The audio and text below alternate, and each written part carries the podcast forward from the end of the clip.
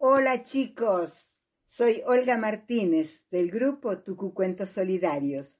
Les voy a contar la fábula de Pepe Conejito de Magalí López.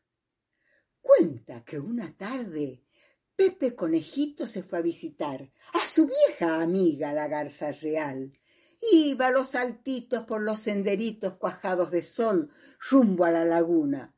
Todas las perdices que eran sus amigas lo saludaban al pasar. ¡Chao, Pepe Conejito! ¡Adiós, Pepe Conejito! Al cruzar el bosque, escucha. ¡Crrr, crrr, crrr! Desde lo alto de un árbol lo llama un tucán.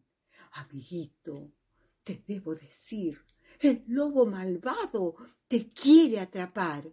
Gracias, amiguito. Y entonces Pepe Conejito su rumbo cambió y el lobo bandido burlado quedó y muy enojado porque no comió un rico conejito.